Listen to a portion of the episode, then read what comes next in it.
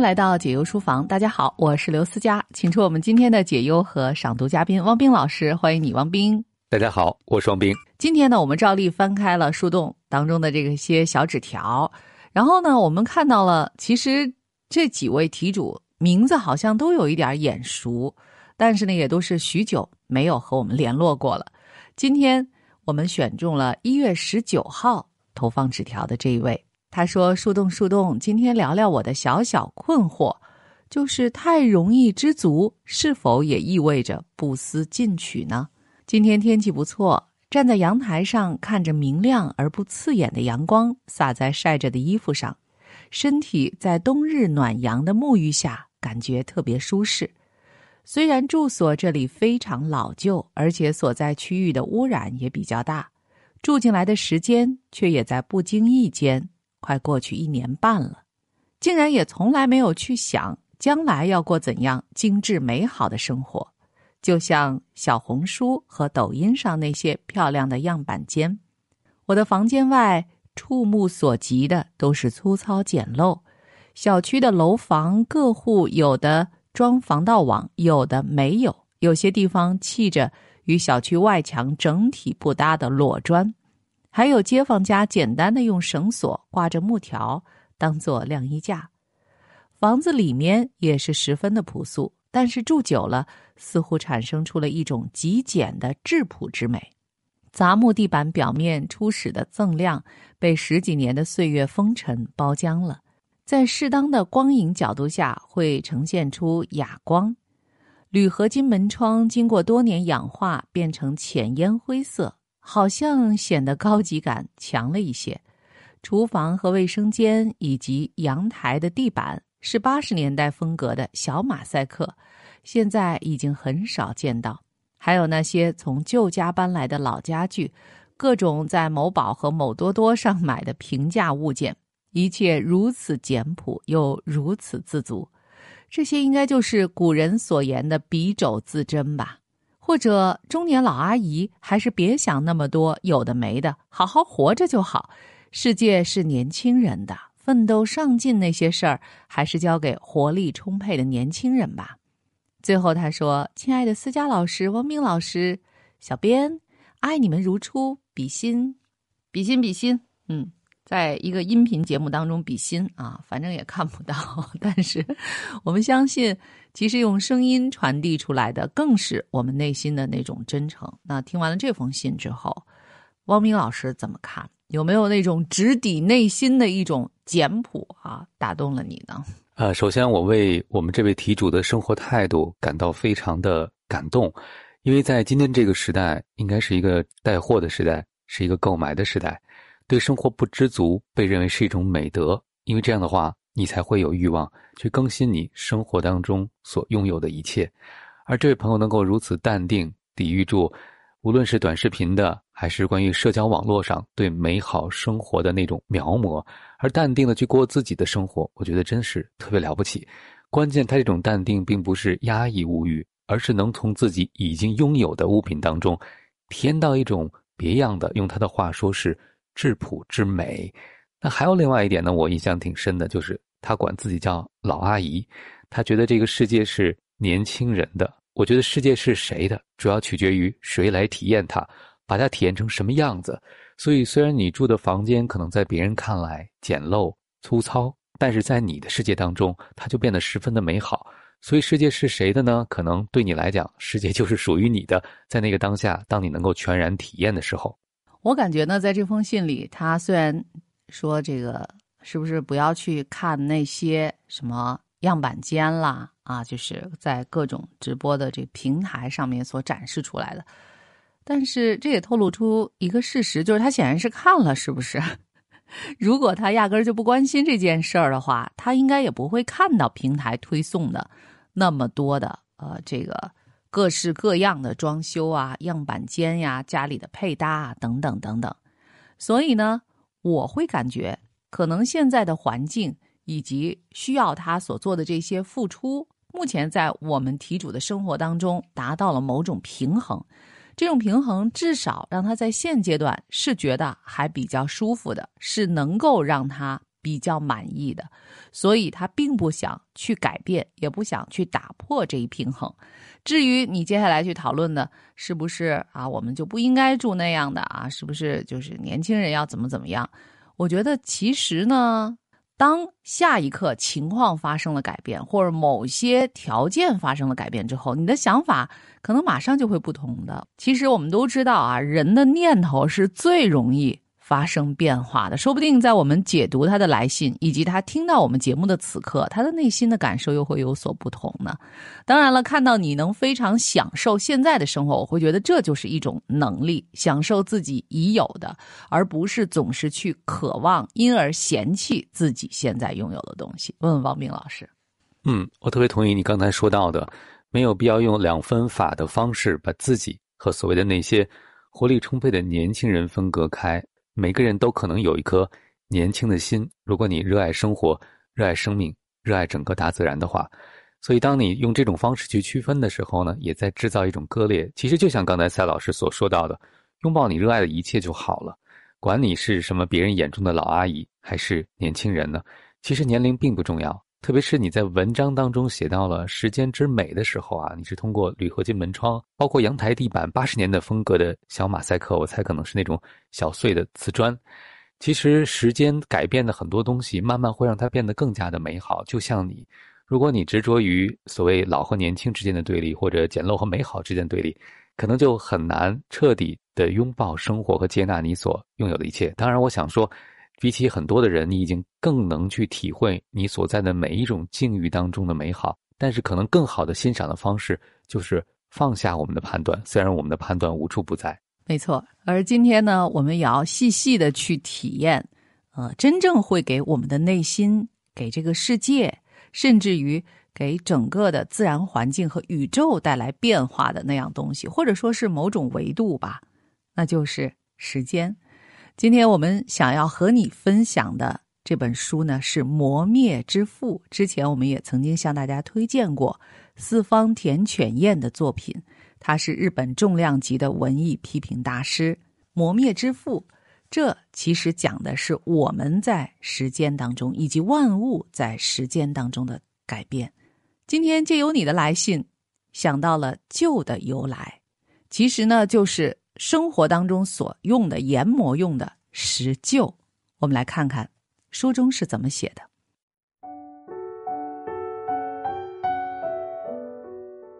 我在首尔的大学教书时，参观过济州岛的一家博物馆。济州岛位于朝鲜半岛的西南边，岛中央有一座盾形火山汉拿山，全岛就像由巨大的熔岩流冷却凝固而成。住户人家之间的地界用石头垒砌，岛上到处都是洞窟。博物馆的庭院里摆放着几十个石臼，大部分石臼由济州岛特产的一种带着气孔的黑色火成岩制成，有中央凹陷的岛波，也有用轴带动的石磨。每一座的制作年代都久得惊人，圆周部分磕磕碰碰。有的龟裂严重，可能是在农村现代化后被闲置，也可能是更早以前在社会变迁中就被遗弃。总之，无人过问。如今在庭院草地上显露萎缩熏黑的可怜相，仿佛草中群生的不知名的蘑菇，被剥夺了所有用途和目的，被丢弃到陌生之地的事物。没有未来又不能化成归零的事物，这十几个石臼向我如实展现了什么叫做大限已至，却不知何去何从。珍宝通过劫掠消失，木简通过腐朽，书籍通过燃烧，陶器借由粉碎回归尘土。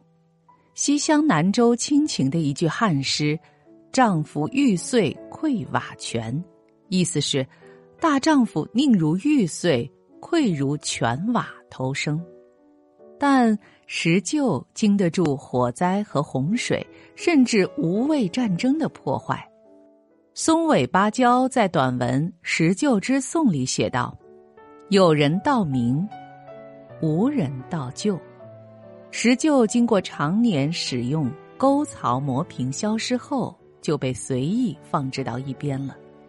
十八世纪的斯威夫特在他匿名发表的《格列佛游记》里，描写过一群斯特鲁德布鲁格族人，他们生来眉毛下就有颗红痣，注定长生不死，要几十年、几百年的活着，哪怕褴褛朽迈，也求不到一死。他们遭到世人委弃，丧失了语言和思考，却要一直。地老天荒的活下去，是啊，看着眼前博物馆里的石臼，我想起了这位都柏林的厌世者，他塑造出的这群怪物，简直是厌世情节的具象产物。但真是如此吗？我重新陷入了思考。石臼上的深深凹陷，足以说明这些石臼已经尽忠完成了各自的使命。这些沉默的石头究竟磨碎了多少豆子和五谷？磨出的细粉经过揉搓、焙烤、蒸煮，进入人体消化。与石臼相反，豆谷之粉消失的干干净净。人们吃过粮食，然后筑起了文化。先读到这儿，这是最开头的一些旧的由来当中的内容。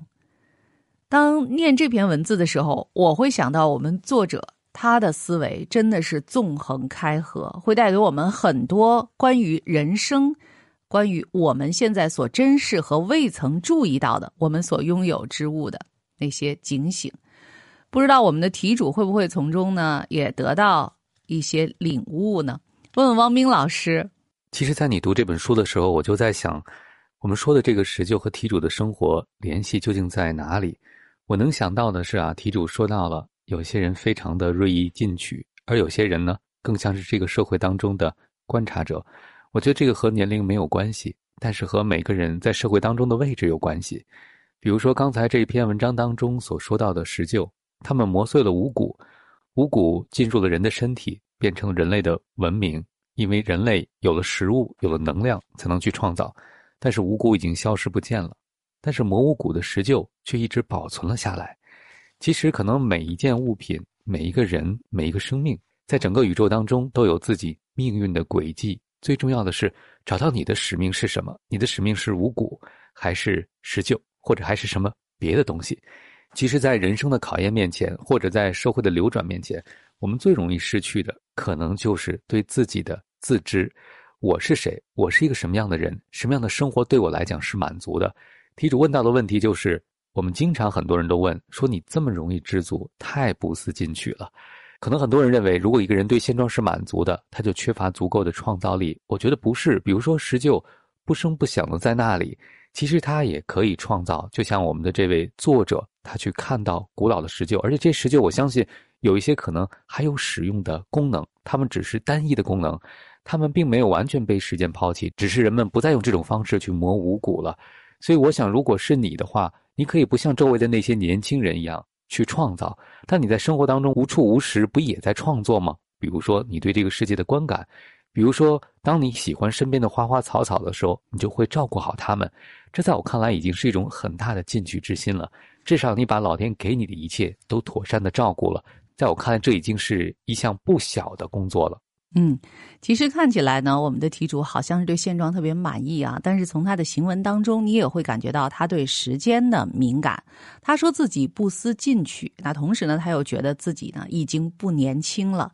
所以呢，他认为目前这种状态也是可以理解的。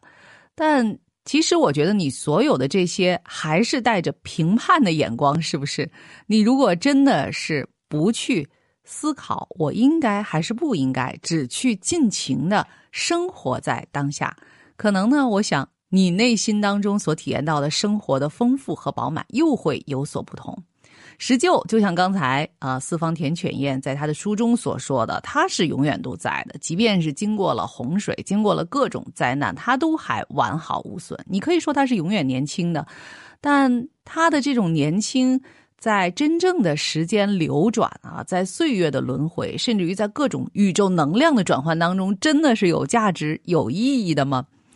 在接下来的文字当中，他提到，进入二十世纪二十年代，石臼开始在日本农村凋落，因市场上的现成面粉更廉价，眨眼之间，人们就不再费力自己去磨粉了。失去用途的石臼遭冷落，被迅速遗忘。泽安和尚在《玲珑随笔》中，将宇宙看作是巨大的磨盘，雄壮的回转间，世界由此成形。他说。天地如一盘茶臼，下臼与地，回转之末，欲为天。而吉冈石将这种宇宙格局的关照转换成时间轴，改编成下面这一篇：树之声。妈妈，那是什么？是碾旧啊！从孔里漏下来的是什么？是时间啊！那周围堆积的是什么？是。豆渣呀，并不是石墨在时间中回转，而是石墨的回转形成了时间，将无数豆粉撒向世界。我们能看见的，只不过是白驹过隙间身边洒落的豆皮碎渣而已。禅宗公案常常把最高尚的形而上的观念映照在最下层的物质上。我从吉冈的诗句背后看到了禅的幽默。他还在世的时候，我曾与他有过多次对话。记得他从来不说抽象话题，说的都是脱衣舞袖如何如何。所谓粉末是什么呢？豆渣又是什么呢？如果磨灭是在不断接触过程中事物表层发生的持续不断的损毁，既然有损毁，就会有积粉。我们思考磨灭，就是思考积粉的去向，犹如巨岩磨灭成细沙。世上万物都要由宏大变渺小，又一路演变为些微的颗粒。确实如泽安和尚所说，天地自然是人眼看不见的巨大石磨，我们的身体是磨盘缝隙里的短暂失存。就他这里面又说了一个特别有意思的呃一段译文吧，就是他说的。他认识的这一位啊，吉刚，他说出了这个“树之声”这样的诗句，但其实，在生活当中啊，他可能更多的关注的是什么？脱衣舞秀如何如何，是不是？所以呢，我觉得这个人可能是真是领略了我们的人生不过是宇宙间啊这个流转磨下来的这些豆渣，然后呢，他就尽情的享用他生活当中的这些豆渣，这是不是会给我们的题主某些启发呢？最后有一点时间，让我们的汪明老师来总结陈词一下吧。所以年龄重要吗？年龄可能不重要，因为这个石磨在磨豆子的时候，其实是不看年龄大小的。宇宙这个石磨在磨灭我们的性命的时候，可能也不会跟我们商量。所以从这点上来说，老阿姨和所谓身边的年轻人都是公平的。在宇宙的石磨面前，我们每个人都有分分秒秒被磨灭和消失的可能。带着这样的心情，我觉得我们是不是应该只争朝夕的活着？不是说浑身充满焦虑哈，每天要拥有更多、做更多，而是每天能不能体会到更多，知道下一刻可能不会到来的时候，其实所有人在命运面前不等于都被拉平了吗？所以我们的题主如果能够再退一步，看到书中所讲的这个真相，我相信你可能会更平和、更淡然。今天呢，我们解读的这位朋友啊，他在跟我们。讲述他在生活当中的某一种心态，就是说他自己其实生活的这个环境并不是很好啊，但他自己竟然满足了，他管这个叫不思进取。哎，他竟然管这个叫不思进取，而不叫热爱生活。哎，王明老师怎么看？所以，其实我们有必要简单的讨论一下什么叫进取心。在今天这个时代，可能每个人对进取心都有自己的定义，但我看到一个更通行的进取心的定义就是。每天能不能少睡一个小时，多干一个小时？每天在自己的日程表上能不能再多放进一些事情？每周能不能再多读两本书，或者说再多学一些技能？我觉得这些上进都可以理解，甚至在某些时候是非常必要的。但是如果我们永远觉得更多等于更好，更多等于更成功，只有更多我才有资格享受人生的话，那人生是不是就会被这种上进心毁了呢？其实有时候想想，所谓的那种追求诗和远方的生活，又何尝不是一种上进心的表现呢？也就是只有有了诗和远方，只有到了那里，我的生活才会真正开始。所以，如果人总是由不满和缺乏驱动的，那我觉得太可怕了。那无论拥有多少，都不会有真正的感恩之心。我觉得，在我的理解，到了我今天的这个年龄，我觉得思进取或者所谓的进取心和上进心，指的是因为生活美好，于是想把它照顾好，希望它更美好。这可能是另外一种来源。就像我之前举的那个例子，你已经有了一盆花，不管这盆花比别的花开的是不是更娇艳，但对你来讲，它就是最美的那一盆。把它照顾好，其实尽心尽力也是一种进取的表现。但是我不知道，在这个时代有多少人会觉得照顾好自己已经拥有的就已经足够了。所以题主有没有想过？我不知道这样的疑问是别人对你的评价，还是你自己对你自己的评价。当你每天能把身边的每件事情做好，认真对待你接触的每一个人，你经手的每一件事情的时候，我觉得已经是非常有进取之心了。我觉得我们的题主其实啊，基本上对自己的这种状态还是比较满意的啊。但是他有的时候可能觉得这和周围的环境、他周围的人那种奔跑的速度，显得有一点格格不入。所以呢，他就有的时候也难免会，我在揣测，难免会想起一些话，就是说诸如“不进则退”“逆水行舟”之类的。啊，所以他会在给我们的小纸条当中啊，说谈谈他的小小的困惑，太容易知足，是否也意味着不思进取？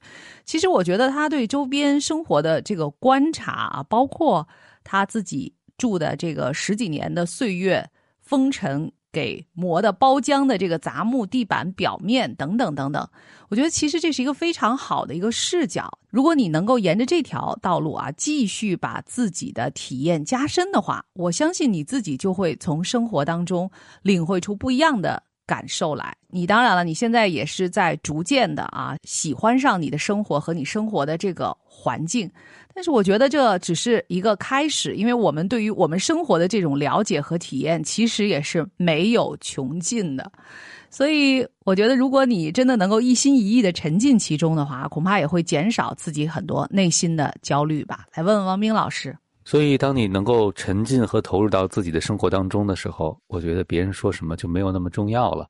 就好像我的一位朋友说的，他坚信自己是瘦的，所以当别人说他胖了的时候，他完全不以为意，因为他只相信自己对自己的判断。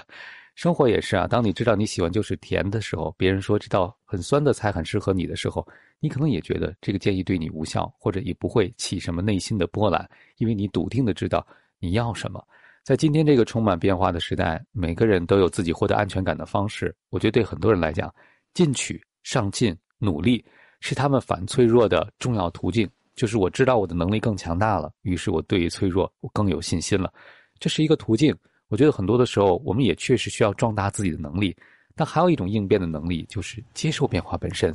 能够与变化共处，有的时候我们对巨大的变化其实是无能为力的。比如我们之前听到的火山爆发的新闻，或者我们正在经历的疫情，在这个时候，其实一个人更强大的反脆弱，不是做了些什么，而是能够允许自己在这种情况下，即使什么都不做，也能够泰然处之。还有呢，就是继续从你身处的这个环境当中，你可能已经觉得啊，渐渐在熟悉起来的环境当中，去寻找更多的。那种幸福的感觉，其实我觉得这也是这本书《磨灭之父》试图告诉大家的。我再接着和你分享其中的一小段内容吧，还是关于石臼的。用石臼手工碾压混合在一起的香料，有种电磨和食品加工机难以比拟的独特愉悦。电动粉碎机的叶片会因高速运转而产生热量，抹茶和咖啡很容易因此失去微妙香气及口感。无论现代科技如何发达，碾碎食物这件事还是沿用古法，慢慢去做最好。这么一想，我忽然觉得我在厨房里将食物碾磨成粉的动作，是在重复远古时代最原始的身体动作。料理的幸福感油然而生。现在加工食品入手很容易，我们渐渐忘了食品本来的样子。比如味增，正统的做法是做汤之前先把一粒一粒的味增碾碎成酱，再倒入水加热。真空保存和冷冻保存技术的出现，使我们远离了碾和压碎等身体动作。我们新学会的是将加工好的合成汤料用热水泡开。我们目所能见的食物的原本之姿越来越少，就连厨房也一样。我们曾经从整日在厨房忙碌。一边聊天说笑一边干活的长辈身上学到了很多。厨房曾是传授生活经验的角落，如今则不然。现在的厨房只是一个用最短的时间、高效率完成烹饪的乏味空间罢了。其实，我觉得他说的很少，但是又说了很多。之所以今天我们把这篇文章推荐给题主，也是觉得题主可能会从这些文字当中啊找到一些指引。是不是也会为你照亮一条道路呢？这条道路当然不是继续的质疑自己是不是没有上进心啊，而是在另外一个有关如何去体会幸福的方向，你其实还可以走得更远一些。在节目的最后呢，我们也请王斌老师，要不要给我们的题主再留个小小的作业呢？嗯，其实在我反复读题主来信的时候，我觉得题主不仅观察细节的能力惊人。而且他的文字也有一种他自己说到的极简的质朴之美，因为我们知道写文章的时候，我觉得啊，我最不喜欢的文章就是充满了形容词，总是用各种各样的形容词来形容这个东西有多美好。但是我们的题主是用的一种难得的白描的方式，也让我们体会到了文字背后他要去告诉我们的，他要描摹的他的生存环境中那些打动他的美。所以，其实我想这个作业也特别简单。你能不能继续在你的生活当中，随着你幸福感、感受幸福的能力越来越强，也可以用更多的文字记述出你所感受到的美，你所看见的那些美好。其实，有的时候，当我们有机会把这种美好分享给他人的时候，不仅我们的幸福感会加倍，可能也会帮助更多的人从平凡的生活当中体验到生活中不平凡的一面。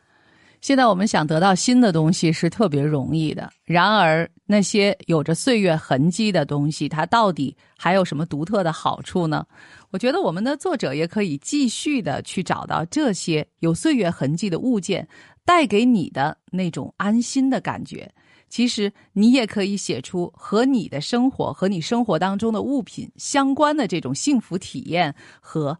打引号的磨灭之父，就像书中所说的，日本过去有传说啊，用过百年的这些锅都能成精，主人不在家的半夜，他们就自己纷纷现身，这个参加百鬼夜行什么的。所以我觉得，其实越是那些让人安心的环境当中，越会激发生活者的想象力。也期待我们的题主能够在你的看似平淡，然而却安心的生活当中有更多的发现。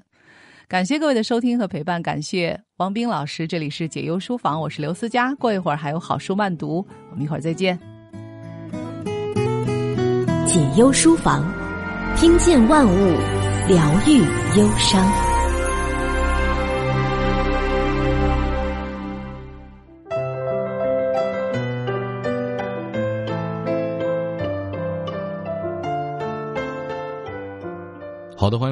这里是好书慢读。大家好，我是田阳，继续跟您分享这本《三杯茶》。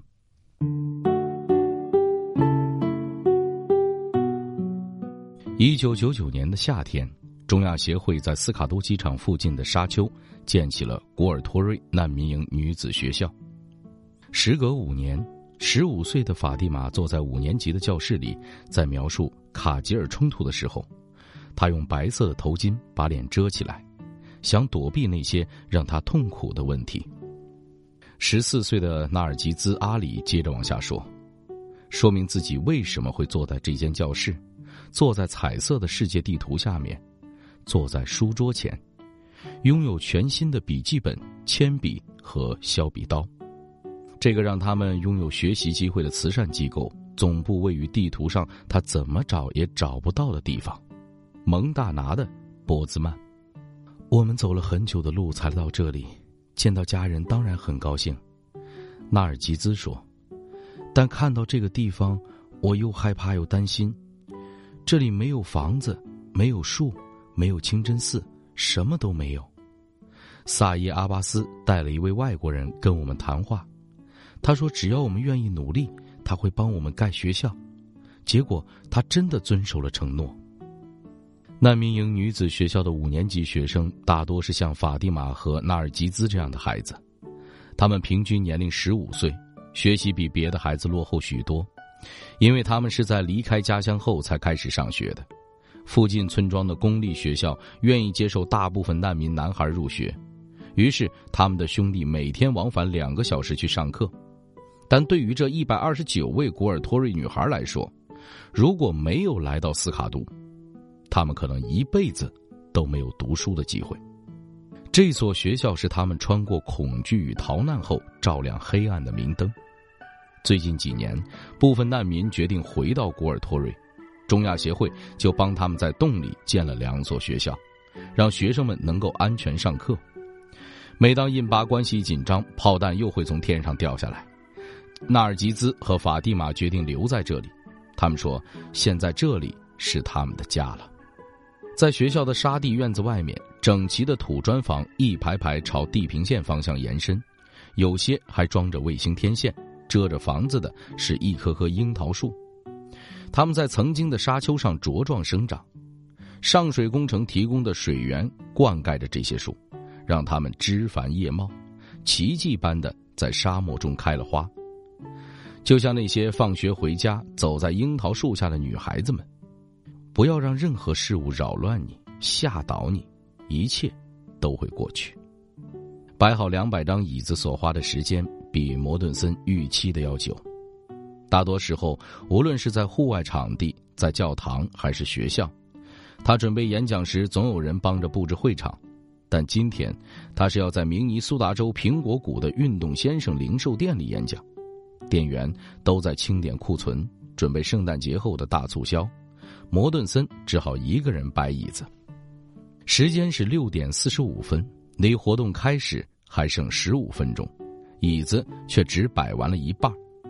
他还需要把近百张折叠椅打开，排在展示卫星定位系统、高度计、雪崩信标的展柜跟羽绒睡袋架之间。他逼自己加快速度，像在科尔菲盖学校时一样，把椅子张开，一次摆好。摩顿森很快就满头大汗。从乔格里峰回来后，他的体重迅速增加，所以他很不情愿脱下宽松的绿色运动服。因为屋里很快就会挤满体格健美的户外运动爱好者。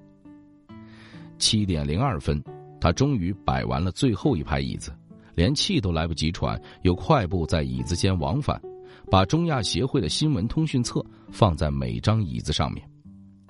每份小册子后头都钉着捐款信封，收信地址是中亚协会在波兹曼的邮政信箱。这些信封可能带来的收获，支撑着摩顿森继续忍受无聊的幻灯片演讲。他最讨厌的事情，不仅包括在众人面前讲话，还包括谈论自己。但由于中亚协会的财务状况越来越糟糕，摩顿森不在巴基斯坦的时候，几乎每个星期都会做一场演讲。即便是最糟的夜晚，通常只有几百美元的捐款，也能给巴基斯坦的孩子们带来更多的学习机会。所以他还是一次次的拖着行李往前走。他每次检查刚用胶布修好的旧幻灯片，确定幻灯片转盘安放正确，又拍拍长裤口袋，确保当教鞭用的激光笔还在里面，然后转身面对听众。他前面是两百张空椅子。之前他在附近的大学校园里贴了很多海报，也请地方报纸的编辑帮着宣传，还在一大清早的上班时间段接受电台采访。摩顿森还以为今晚的活动会爆满，他颓然的靠在自动充气垫展架旁，等着观众们到来。一位穿橙色防寒外套、银白长发编成发辫盘在头发上的妇女走了进来。摩顿森冲她微笑，但她略带歉意的回避着，看了看一条茄色睡袋上的温标后，就抱着她到收银台去了。七点三十分，他还是一个人对着两百张空椅子。一位店员通过店里的扩音器努力邀请着店里的顾客们，引导他们穿过展示架，坐到椅子上。各位，我们有一位世界级的登山者正要放映乔格里峰的惊人幻灯片给大家看，来吧，一起来看看。两位身着绿色工作背心的销售员完成了盘点工作，坐到最后一排。莫顿森问自己：“我该怎么办呢？还是照计划开始吗？”这跟爬乔格里峰有关，对不对？其中一个留胡子、戴银白色羊毛帽的年轻售货员问道：“他的金发从帽檐冒出来，整个脑袋看起来就像一盘爆米花。摩顿森回答道：“有一部分是。”好极了，老哥，那就开始吧。摩顿森首先放映乔克里峰的照片，详细说明自己七年前失败的登顶经历。接着继续尴尬的放映中亚协会赞助的十八所学校的照片，特意在最近拍的照片上停留了久一点。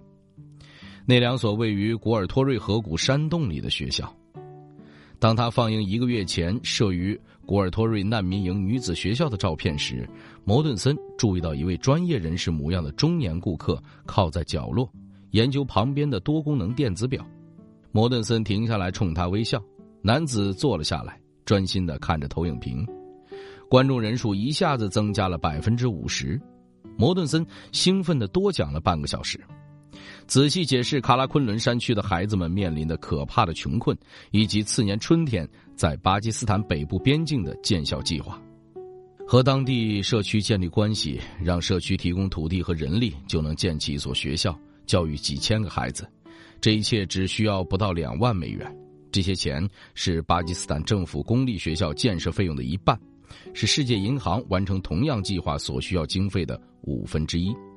那天晚上，摩顿森引述德兰修女的话作为结论，那是他最喜欢的一句话：“我们要做的事，也许只是落入大海中的一小滴水。”他对着三位听众微笑，但如果没有那一小滴水，大海就会小很多。摩顿森谢过掌声，虽然鼓掌的只有六只手，他还是为演讲终于结束而松了口气。他关上幻灯机，把空椅子上的小册子一本本收回来。两位店员也过来帮忙，还问了些问题。你们在那里有没有什么志愿者计划？爆米花头问。我做过营建工作，我想，呃，到那儿我能帮忙钉几根钉子。